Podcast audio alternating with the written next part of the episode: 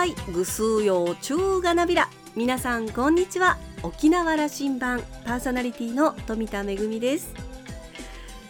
4連休最終日となりました。いかがお過ごしでしょうか。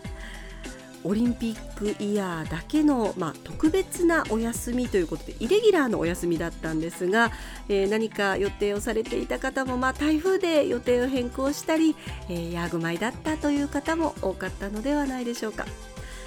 私はちょっと仕事が立て込んでいたのでパソコンに向かう日々だったんですが、えー、お休みなので悪いかなと思いつつどうしてもという連絡もあって、えー、電話をしたりメッセージを送ったりしましたら割とですね私のあの仕事仲間は 結構みんな普通に仕事しているよという、えー、仲間も多かったです。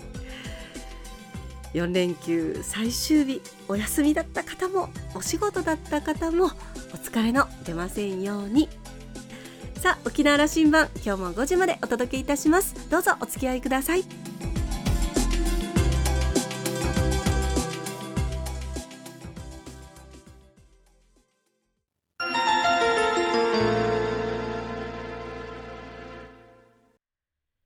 那覇空港のどこかにあると噂のコーラルラウンジ。今週はうるま市市長の中村雅人さんとラウンジ常連客で沖縄大学地域研究所特別研究員の島田克也さんのおしゃべりです。中村さんは1965年生まれうるま市串川のご出身です。前原高等学校卒業後日本分離大学へ進学。1998年に旧串川市議会議員に初当選し6期22年。地域に貢献をモットーに活動しました。今年4月のうるま市長選挙で初当選し第3代のうるま市市長に就任しました。今回は後編です。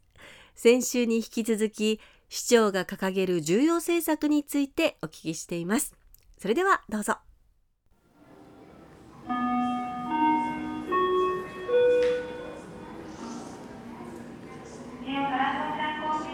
文化スポーツで豊かな街だということも大事なテーマに挙げておられる、うん、私はあの防災アリーナっ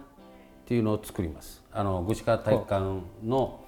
えー、老朽化に伴ってですね。これはもう、えー、バスケットがですね、うん、えー、4コートぐらいできる。でそしたらバレーも4コートで、えー、そこでバドミントンがあればもう20から30ぐらいのコートが、うん、卓球もそうですよ。これはあの何かあった場合にはあの緊急的に避難をする場所であってでしかしながら通常使う時には沖縄県内のスポーツ関係の小学校、中学校高校の大会をここでやってもらいたい、うん、スポーツの拠点地域にします。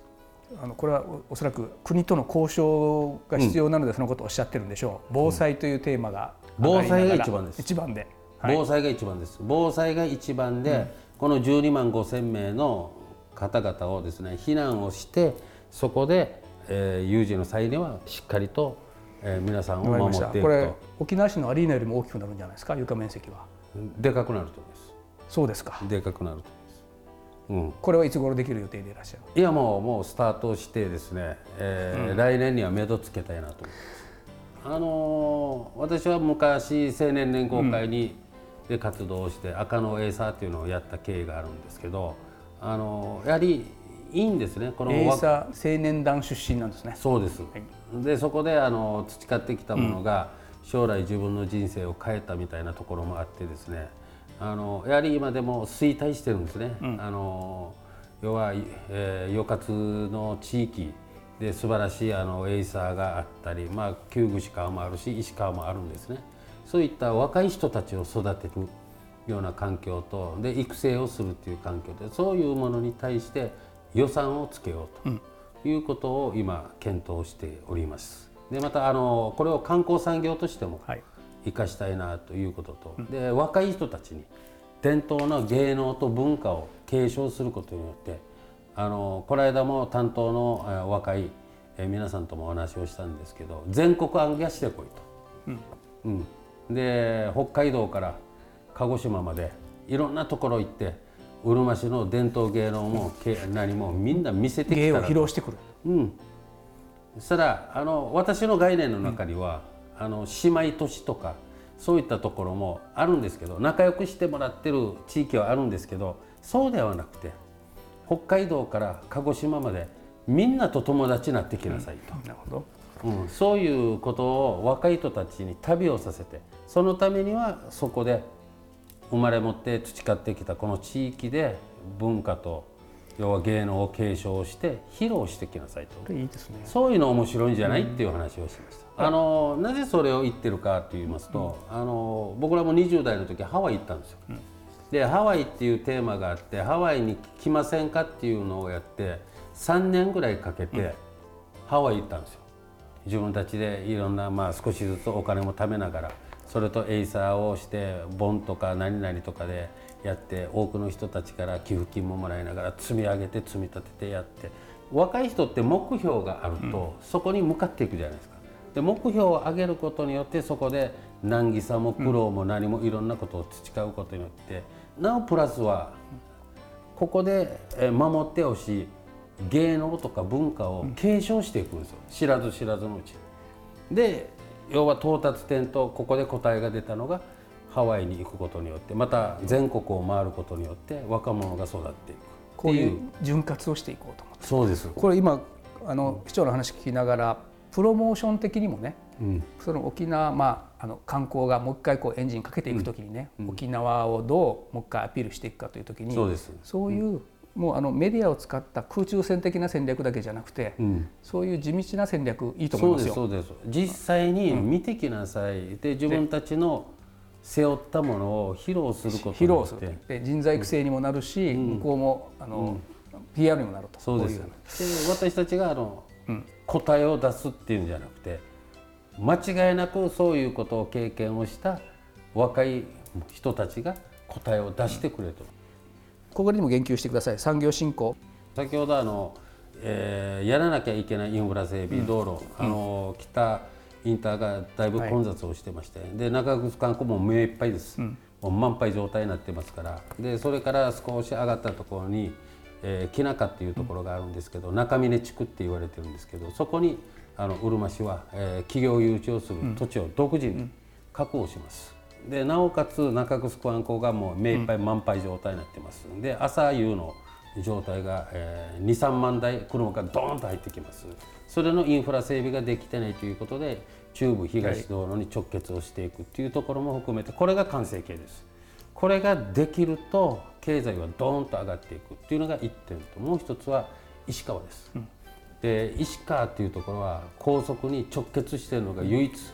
うるま市の中では石川地域でありますので、この石川をもう一回見直すために7月の1日からプロジェクト化っていうのをまた作ります。そう。うん、で街づくりをもう一回考えようと。はい。いうことでそこにあの全てのうるま市が抱えてる今現在抱えてる事業も含めてで地域のことをしっかり見ていってでそこを作り上げていくっていうプロジェクト化っていうのを7月1日にもスタートします。それのプロジェクトの,、あの喫緊がその石川エリアのうん。発展という意味ですか、もうそれも含めてですね、えー今活年上後周縁整備事業もお分かりの通りなんですけどそういった離島地域のことも含めて今やろうとしているプロジェクトに関しては全ておのおの各課で持っているところがあったんですね。これを全部集約してこの課でやります。でそこを強化してそれが中村流行政改革でもあるわけですね。そうです。あの行革っていうところは、あの見えていないんですね。で我々も分かってないところがあってで一つは定数を職員の定数を、今886名っていう定数基準があるんですけどなぜ800名なんですかと、教えてくださいって言ったら答えないんですよ。我々が今担っているこの仕事を800名でなぜ決めたんですか、1500名でできるの？それとも500名でできるの？でどれだけの人数でやって、どれだけの予算と給料とそういうものを与えることがあってでそれが経常収支がどのぐらいあってでその答えを見出すっていうことをしっかりできてますか、でそこをやることによって我々が何ができるどういうふうにしてできる組織ができる。でこういうことをやることによってそれが行革っていう話じゃないの。なるほど。行財政改革っていう前に我々は認識してないところがいっぱいありますよね。と。だそれをしっかりやっていきましょうと。うん、あのそれは前例投資をどう打破していくかというふうにも聞こえますけどね。うん、そうですね。あのそういうことをやらないといけないということだと思っていますね。多くの場合が、前がそうだったからということになっているはずで、それ変えるんだというトップの意思があると。うんそこをやらないといけないっていうことなんですよね。これが行革。いや楽しみですね。あっていうかあのそのために選ばれてきたと思ってますから、はい、それが4年経ってダメなら僕を切ればいいっていう話なんですよ市民が。まあ、あの中村さんは行政も分かっていて、うん、しかしこうあのメスも入れようが分かっているとこういうふうに聞こえましたけど、そうですね。あのどんどんそれは改革していくべきだなという感じはしていますね、うん、やはりあの西二町が合併をして16年ですので、うん、あのその16年経ったところにいつメスを入れていつあの行革をしてしっかりとしたまちづくりができるのかと。で石川は石川として守るべきところもある与那城勝連串川もそうなんですけどもうこれはなしですよねと。だから島本市長が言ってた一つっていうのを完成形に持っていくのは私の仕事だと思ってるんです改めて中村市長からうるまの魅力というのはどういうことだというふうな、うん、あの魅力はさまざまあります、うん、あの担っていることもで責任も生じている町でありますのであの、まあ、備蓄先ほども言った石油商品は扱って、うん、えー、県内の60%で全体にやっているというところもありますので風光明媚で素晴らしいあの観光地でもありますし、まあ、石川も含めてそうなんですけど、まあ、そこはあの周知はですね、多くあのご理解をいただいているところだと思っています。ただ私がそれにもっと磨きをかけてもっとアピールをするためには先ほども言ったように人です、うん、あの人の魅力がない限りこの町のあの魅力はないと思っています。ですから行政のあの、まあ、今のうちの役所の職員も含めてですねで市民の皆さんも含めてやはりあの人づくりえー、人間づくりをしっかりやっていくことによってうるま市の魅力がもっとアップするっていうのを分かっていますので先ほど言ったように若い人たちには武蔵業でどんどんどんどんあの要は投資をして、えー、表に出ていってほしい。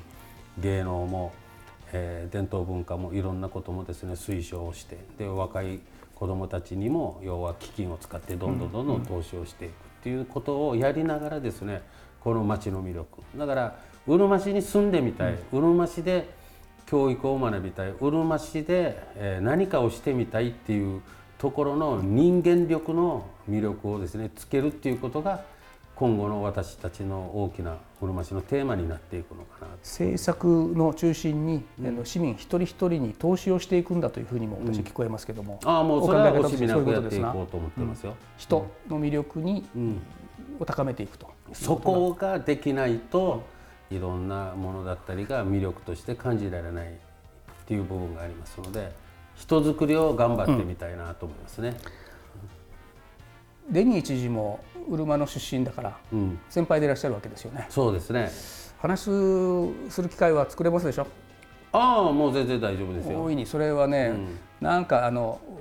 ようなこういうバリアなしで話ができる機会を、あのきちっとあの県民はね作ってて、リーダーたちは作っててくれるだろうと。こう期待を込めてね、そうですよね。申し上げておきたい、うん、誰かがもう言い出してくれないとね、うん、なんかこう形式的なことしてちゃいかんので、うん、すごく沖縄にとって大事な今時期を過ごしてるはずですから、あの議論がないっていうことが、今の政治の中で議論をして答えを見出していくっていうところが大事なんじゃないかなっていうことなんでこれを避けたがってますねみんな。うん。沖縄もそうなっちゃいかんです。これねあの、これから沖縄のリーダーたちのこと、うん、やっぱり島尻中上国上やんばる、みんな色があってね。僕もあの中部の人間だから、中村さんはねやっぱりね中部のリーダーの顔なさってるわけ。そうですか、うん、ありがとうそれはねちょっとやっぱりうまくで、ちょっとぐらい乱暴者じゃないといかんんですよ。大体そんな感じだったじゃないですか、ですね。なんかこう物事変える時ねそのエネルギー必要で、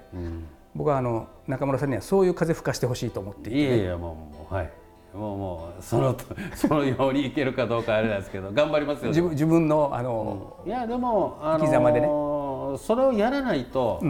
前が見えないし、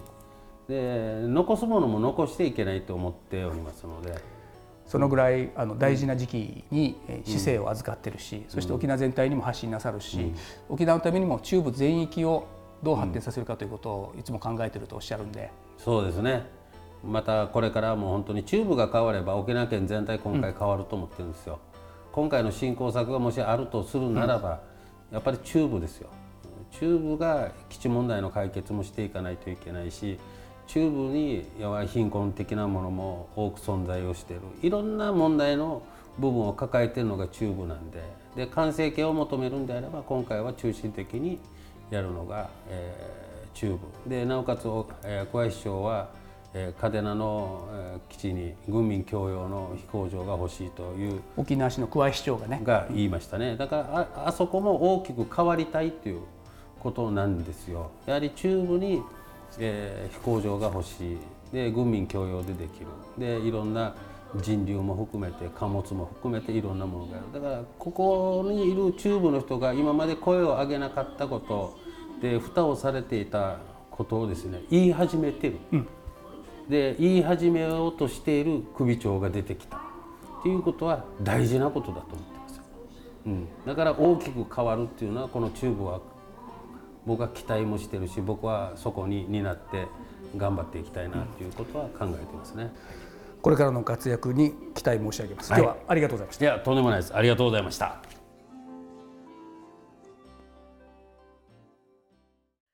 中村市長若い頃は青年エイサーの活動を通して、えー、地域の伝統の重みですとか仲間とのつながりそして目標を持って進むことの大切さなどさまざ、まなご経験をされたんですね。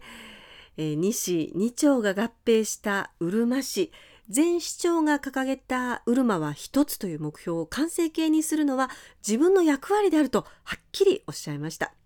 防災アリーナなど大きな事業も控えています。実行力のあるリーダーシップに期待しましょう。島田さんはお話を終えて土地柄からか沖縄本島中部のリーダーはウーマクで突破力のある人がいい。これ私の持論です、中村市長はそんなムードを漂わせるリーダーのお一人です。というコメントでした。今週のコーラルラウンジは、うるま市市長の中村雅人さんと、ラウンジ常連客で沖縄大学地域研究所特別研究員の島田克也さんのおしゃべりでした。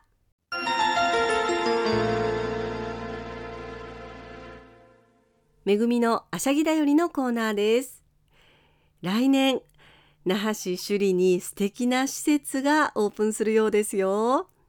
琉球便型事業協同組合と那覇伝統織物事業協同組合が、えー、那覇市首里に整備している新しい拠点施設。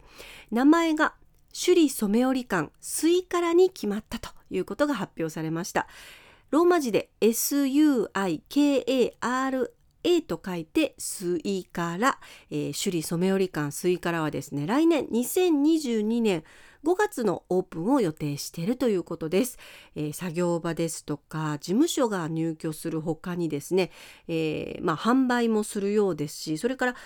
さまざまなこう体験プログラムを用意されているようでえ制作体験ですとか首里織の、え着物の着付け体験など付加価値をつけた体験プログラムまた、え観光事業者と連携したツアーなども企画されているようです、え職人さんと消費者が直接交流できる、え場所を目指し、え文化をなりわいとしている人が経済的に豊かになれるようにという目標が掲げられているようです。え伝統工芸品ってねやっぱりお値段がするのであちょっと手が出ないなと思うこともあるんですけれどもでもあの実際にその制作現場を覗かせてもらうと、え本当にあのまあ手間と時間がかかって大切な技術が、えあってってえさらにはその職人さんたちの思いがね込められているんだなというふうに思うとあなるほどこうした価値があるものだからこのお値段がするんだなというのを納得することがありますよね。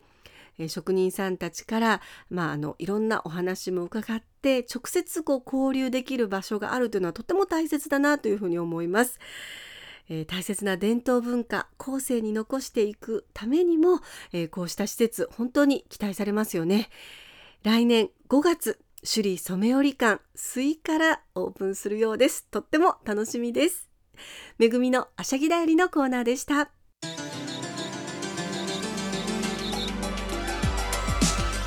ラジオ沖縄ではラジコでの配信を行っています。スマートフォンやパソコンでのリアルタイム聴取のほか1週間の振り返り聴取も可能です。さらに沖縄羅針盤の過去の放送音源はポッドキャストでも配信しています。こちらはラジオ沖縄のホームページからアクセスしていつでもお楽しみいただけます。また沖縄羅針盤のホームページでは番組情報の発信のほか私富田恵とコーラルラウンジ常連客の島田克也さんのフェイスブックへもリンクしておりますのでお時間のある時にぜひこちらもご覧ください。沖縄羅針盤。今週も最後までお付き合いいただきまして一平二平デービル。